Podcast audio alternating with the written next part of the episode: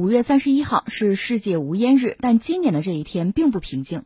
世界卫生组织最近对世界上最大的烟草商 PMI 试图更改无烟日的内涵，并且利用这一时机推广电子蒸汽烟等新产品的做法表示了谴责。著名香烟品牌万宝路的制造商 PMI 在本周表示，世界无烟日应该被重新命名为世界不冒烟日，并且发起了该戒烟了活动。这些标语呢蕴藏玄机，PMI 公司。一直在努力推广新的无烟产品，比如说电子烟。作为比传统香烟危害小的替代品，公司就坚称，科学研究表明这些产品释放的毒素比传统香烟要少得多。PMI 认为，烟草主要的问题是传统香烟的燃烧，用其他形式来享受烟草和尼古丁，危害就要小得多。同时，PMI 正在努力说服各国政府减少对其新产品的限制和征税。但是，世界卫生组织强调，没有独立的科。科学证据支持 PMI 新产品可能减少危害的说法，更不支持电子烟等可以帮助人们戒烟的宣传。除了世界卫生组织之外，多国政府也是对电子烟表示了担忧，其中就包括以严厉管制烟草行业闻名的澳大利亚。五月三十一号是无烟日哈，无烟日的设立就是原来不是这天，专门设在这天就是为了赶在六一儿童节之前，嗯，展示这个。说我们无烟啊，对孩子们负有责任，对后代负有责任，这么一个精神啊，一个决心。那到今天我们也说说烟这个事儿吧。这么几个问题，一个是人为什么非要抽烟呢？其实这个问题一直困扰我啊，一直在找答案。还有一个就是传统吸烟对人的危害到底有多大？这方面呢，争论其实一直是有的。包括我身边有些朋友坦率讲，抽烟，甚至有抽一辈子烟的，也戒不了。有人还跟我辩论，就是抽烟这个危害什么的，有人抽烟也长寿啊，对吧？有的不抽烟的该得肺癌得肺癌啊，等等等等，各种各样的说法都有哈。那么我这收集的资料有时候看多了时候，确实也很震惊，还有很多很新颖。你比如说，我这看了一个资料，我先说清楚，大家千万不要断章取义啊！你要听我说，就听我把话说完。就说辐射，就辐射呀，核辐射那个辐射啊，吃香蕉也会有辐射。大家听的是不是很晕哈？不要断章取义。就像以前我们聊的，网上不有句话吗？比如说这个毒啊，脱离了剂量谈毒，那就是耍流氓。就是辐射也是这样，如果不说这个剂量，就说辐射，那就没意思了吧？我们刚才说香蕉，为什么香蕉我们说辐射呢？香蕉富含钾元素，天然钾之中有百分之零点零幺幺七这个放射性钾，就是钾四零是有的。这个东西的半衰期呢是十二亿五千万年，地球寿命不过四十五亿年。香蕉啊，就是说你今天吃了一根香蕉，就受到零点一微西弗的辐射，就是一西弗的千万分之一。那你说吃香蕉会不会有生命危险呢？你也不能说没有啊。我跟你说啊，假设你这一顿一次性的吃了两千万根香蕉。这很难达到。那没撑死的话，那也辐射死了，就这个意思。所以总而言之，这个量是很小的啊。但是呢，你可以把香蕉作为一个单位，就是你看看各种各样的辐射能折合成多少根香蕉，这就有意思了。这是一个比较形象的说法啊。你比如说，你像居里夫人，就是发现镭那个，嗯，在这个领域做出了杰出贡献，拿诺贝尔奖那位居里夫人，她的实验室今天你还可以去参观，对吧？她那个实验室里其实好多地方还有放射性。你要在他那个屋里停留一个小时，相当于怎么呢？相当于吃了十五根香蕉，就这样。就说其实没事儿，十五根，反正咬着牙吃，一天不吃饭，就这十五根香蕉，一次性的吃下去，应该也还行吧？我想啊，就别太大啊，就是这个辐射量，就是应该没有问题。就诸如此类的，你可以列出很多东西，比如说我坐飞机。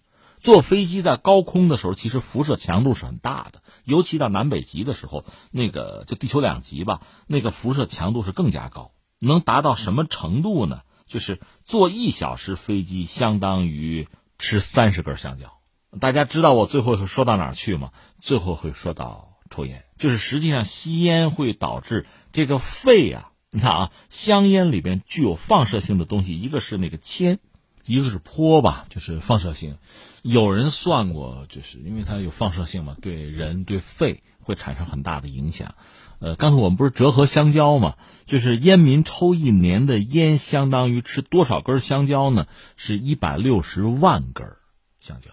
就这个数字，比很多就其他的，比如很多职业呀，对于其他一些什么影响啊，遭到辐射，比那个要麻烦的多。所以说到底呢，别抽烟，因为对肺的影响确实很大。呃，那第二，我觉得有一个关键的问题，就是人为什么要抽烟？为什么要抽烟呢？恐怕有这么几个原因。据我了解，哈，一个是什么呢？有些人他确实有某种需求，这个需求有的时候是需要兴奋，有时候需要冷静，而这时候抽烟能够给他。抽烟给他大概是在两个方面能给。一个呢，有人讲抽烟本身就和儿童吸吮母乳的动作是一样的，这是一种好像就回到。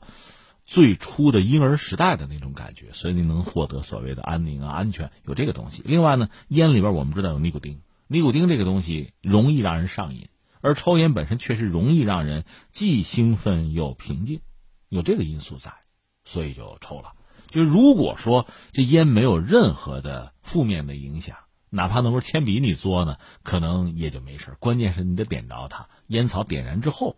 就这里边的这些东西才能对人起作用，对头脑啊、身体起作用。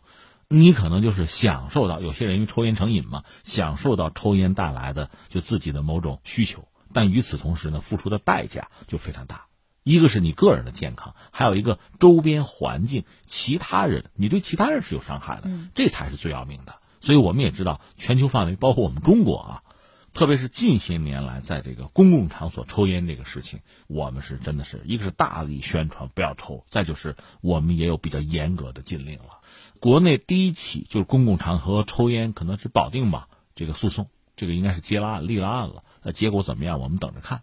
但是现在虽然很多城市都在进行控烟，可是控烟还是有一些死角难以落实。比如说前一阵儿我们看到这个 TFBOYS 成员王源在餐厅吸烟这个事件登上了热搜榜，一时间呢，很多人就说公共场所禁烟问题真的是很普遍。其中，餐厅呢就是这个二手烟暴露率最高的场所之一。另外呢，除了餐厅之外，公共场所中遭遇的控烟尴尬更是让人感觉到无奈。很多员工都是敢怒不敢言。呃，我们再来说说刚才在新闻中说到的这个电子烟到底对人体有多大的危害？其实，吸电子烟的危害并不比吸烟小。它的气体和烟雾中含有全酮类化合物、亚硝胺、多环芳烃等多种有害物不仅会对空气产生污染，对周围人群的健康的危害也是很大。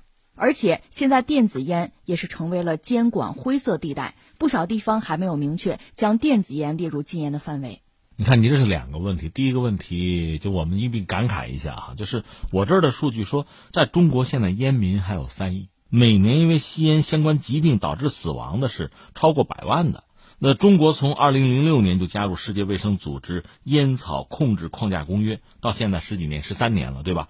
我们说这个五月三十一号无烟日是一九八九年就开始了，时间都已经不短了。但是呢，现在我们看到很多数据还是让人很焦虑，就是，呃，我们有一个全国控烟调查报告，二零一八年说我们十五岁及以上人群吸烟率是百分之二十六点六，这实在是不可思议。但是你回想一下，我们身边就我们朋友之中抽烟的，确实也还有不少。所以你要说完成我们二零三零年控烟目标，那个难度还是比较大的。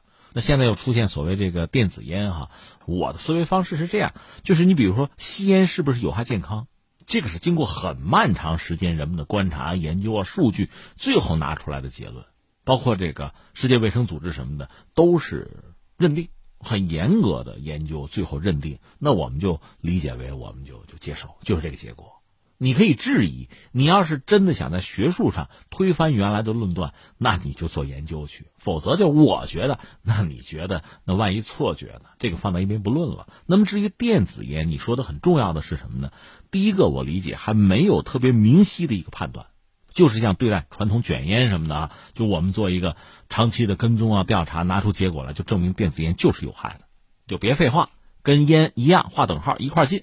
如果没有的话，你就没法服众，这是一个。再有一个呢，就是这次你看到哈，有些就涉及到烟草公司，等于说是借着这个禁烟推电子烟，这个当然引起世界卫生组织极大的不满。你换我，我也不满。你这无聊啊，这不是还到这个时候还要挣这个钱？这个本身我觉得，恐怕你要从这个一个企业的社会责任感、商业道德上去去衡量它。所以最终呢，我倒觉得我们国家应该是尽快的在这方面做点工作。一个是对电子烟呢有一个认证，有一个鉴定，最后拿出一个客观的、呃科学的，而且有说服力的结论来。然后以这个东西作为基础，我们要拿出一个态度来，就是不要再长期的让电子烟在灰色地带了。